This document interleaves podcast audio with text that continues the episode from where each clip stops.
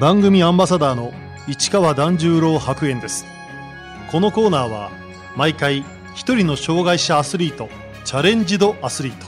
および障害者アスリートを支える方にスポットを当てスポーツに対する取り組み苦労喜びなどを伺います。パラ水泳南井明人です。南井明人選手2002年滋賀県生まれの20歳水泳の名門近畿大学に在学中のパラスイマーです。左足は生まれつきくるぶしから先がありません。5歳から水泳を始め中学3年生から本格的に競技に取り組みました。高校2年生の時日本パラ選手権で 50m、100m 自由形 100m バタフライで日本新記録を出し優勝。2021年大学1年生の時東京パラリンピックに出場しました。去年のジャパンパラ選手権では4種目を制覇。来年のパリパラリンピックで初のメダルを狙います。南井選手が抱えている障害は？私は今左足首のくるぶしから下があの欠損しているあの先天性の障害を抱えています。他の人よりも軽い障害になるんで、まあ、義足はつけてますけど、まあ、走ること以外あと長い距離を歩く以外やったら特に支障はなく生活できています。南井選手は5歳から水泳を始めました。そのきっかけは？スイミングスクールからその練習終わった子たちが出てくるのを見ててそれを見て自分が俺も行きたいっていうのをあのボソッと言って両親が聞いてくれてて行くようになったのがきっかけですその始めたての時はもう自分の障害をちゃんと認識してなかったっていうのもあるんで実際感じ始めたのはもう、まあ、やっぱり高校、大学入ってから、競技レベルが上がってからなんで、まあちっちゃい時は特に他の人と何の変わりもないとは自分で思って練習してましたね。だんだん泳ぎが面白くなってきた中学3年生の時、南井選手はパラ水泳に出会います。中3に入る前に中学校の顧問の先生からパラ水泳を教えてる教室があると教えてもらって、そこに行き出したんですね。そこで出会った指導者の人に、そのパラの試合があるから出てみないかっていうので、出て、もう出れるってなった時は、あの、会場も、あの、東京で大きいプールで初めて泳ぐんで、すごくワクワクはしてましたね。2017年中学3年生の時にジャパンパラ競技大会に初めて出場 100m 自由形 100m 平泳ぎの2種目に参加しましたもう自分のクラスにもっと速い人がいて、初めて悔しいって思ったんですよね。タイムもあんまり速くなかったので、まあ負けたことが一番悔しかったですね。その悔しさをバネに実力を磨いた南井選手比叡山高校2年生の時日本パラ選手権で 50m、100m 自由形 100m バタフライで日本新記録をマークします中3の時に、この負けた人ともう一回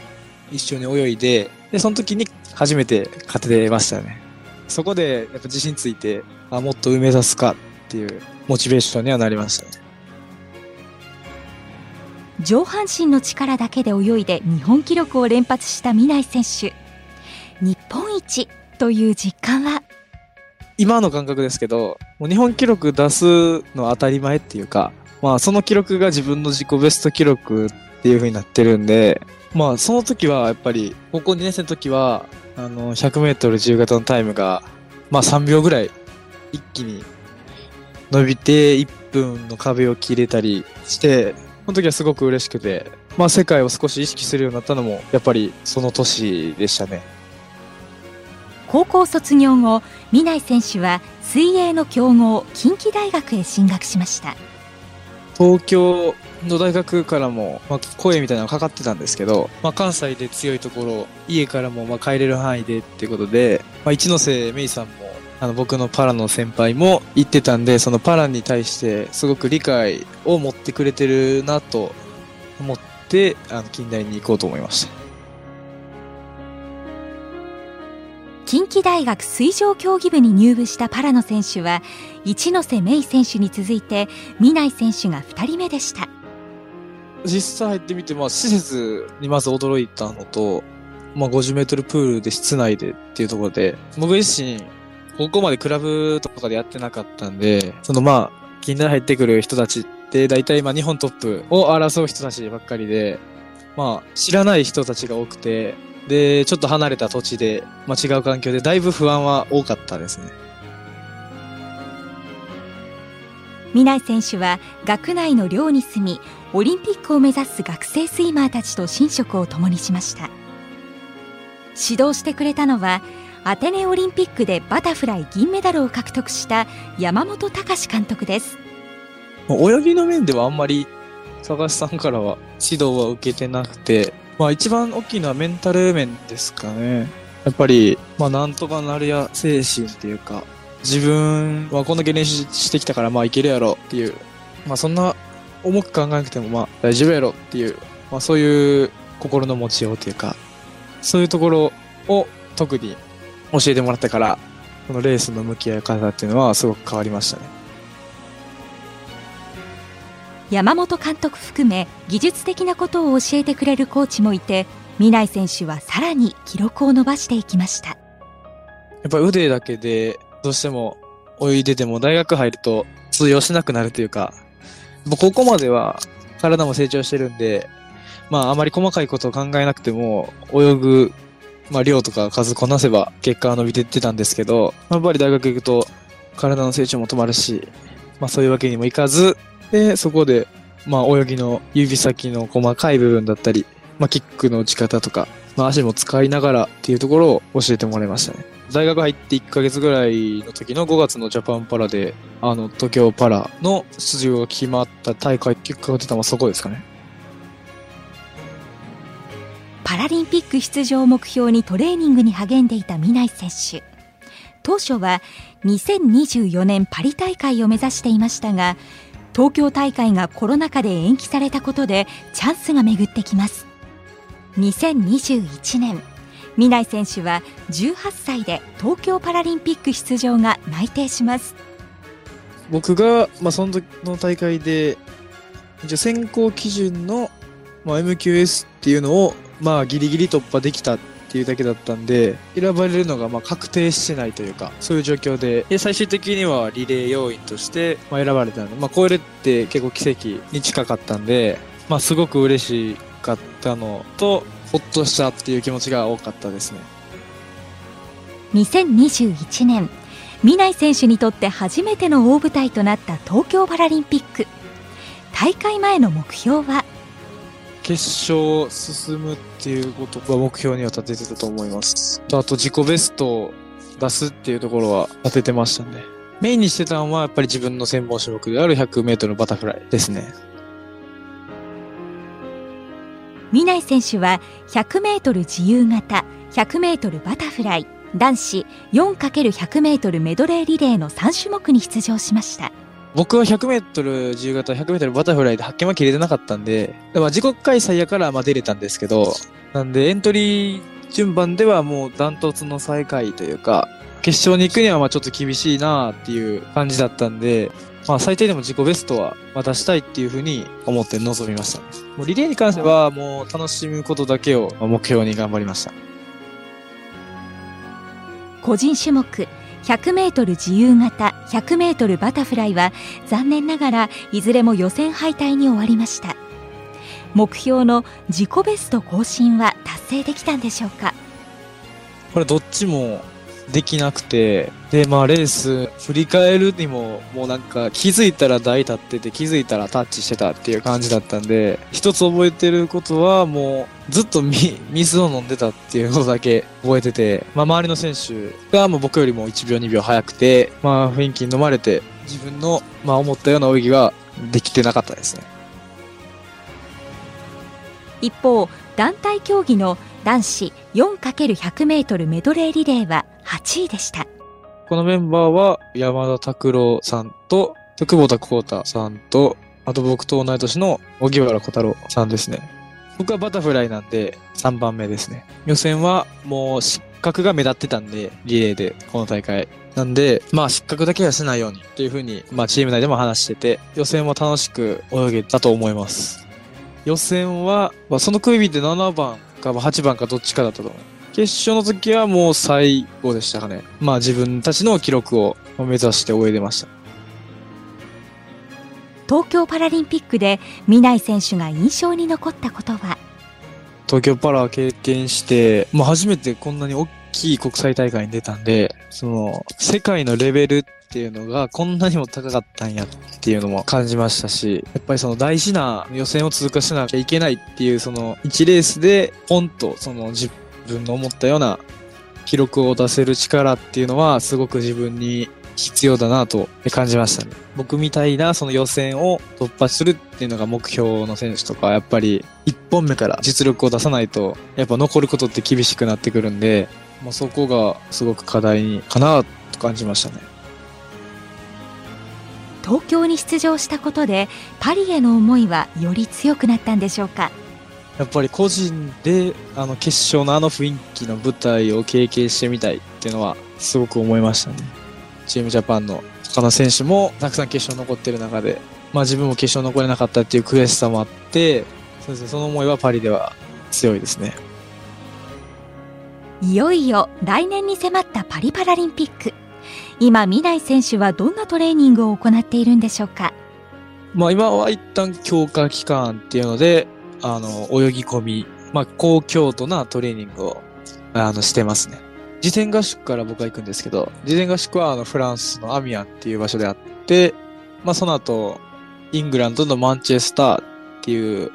場所であの大会自体はあります。また授業があって、今月末とあと8月の最初の週はテスト期間で、そこまでは学校がありますね。近代のそのスポーツクラス、まあ僕が所属してる学部なんですけど、は、高血届というものを先生に出して、まあレポートであったり、まあそういう代わりになる試験っていうのを先生から提示してもらって、それをあの提出する。東京パラの時もそういう風な感じにしてもらいました。去年の9月に行われたジャパンパラ競技大会では4種目を制覇。しかしまだ打ち破るべき壁があります。それは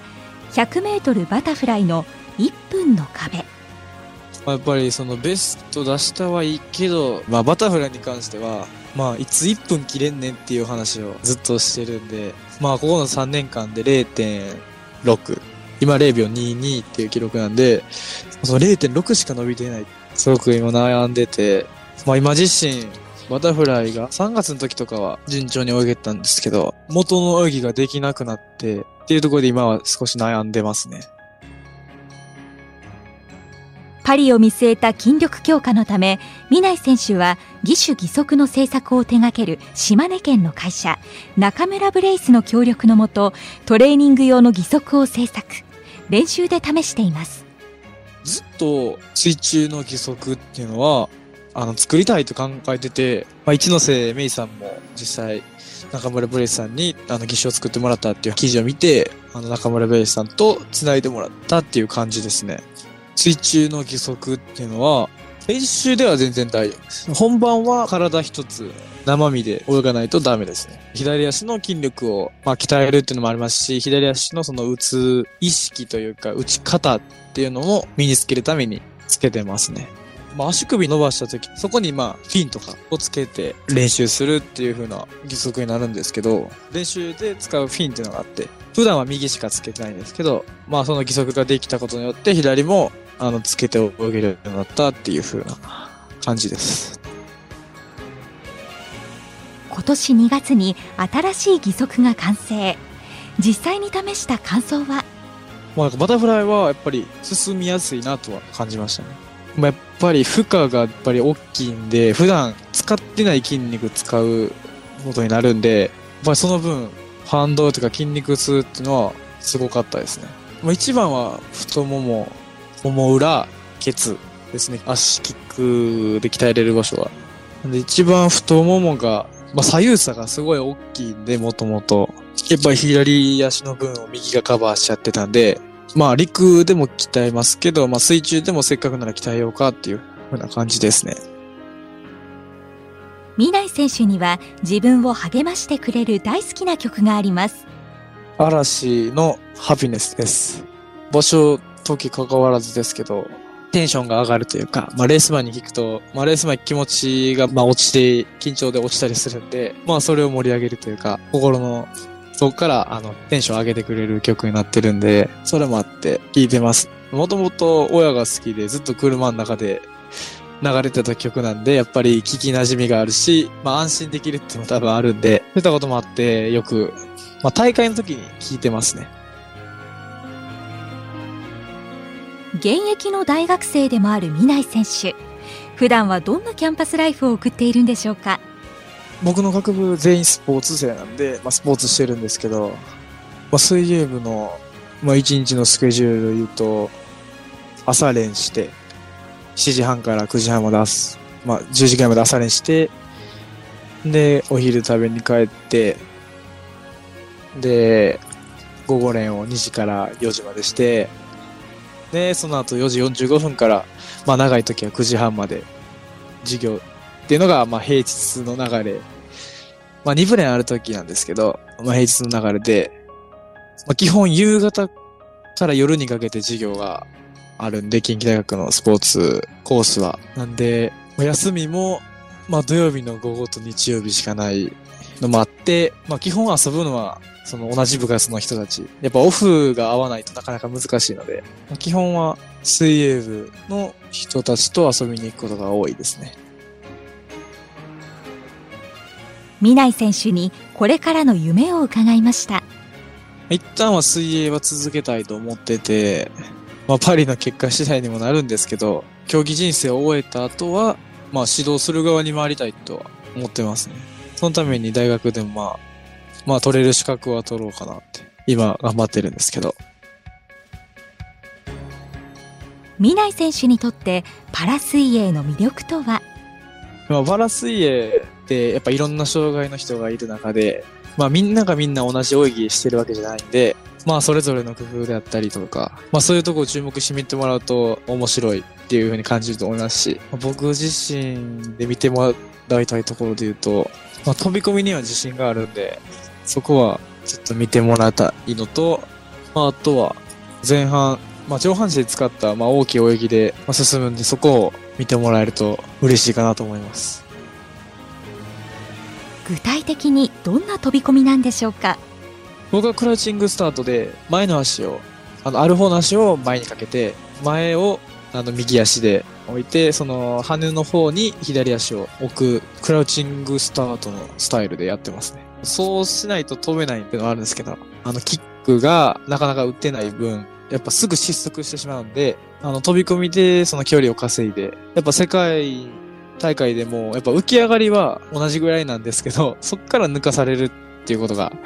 まあ多いんで、もうそれ逆に言うと、まあ飛び込みは世界と同じレベルで張り合えてるっていう風にも取れるんで、そこは自信持ってますね。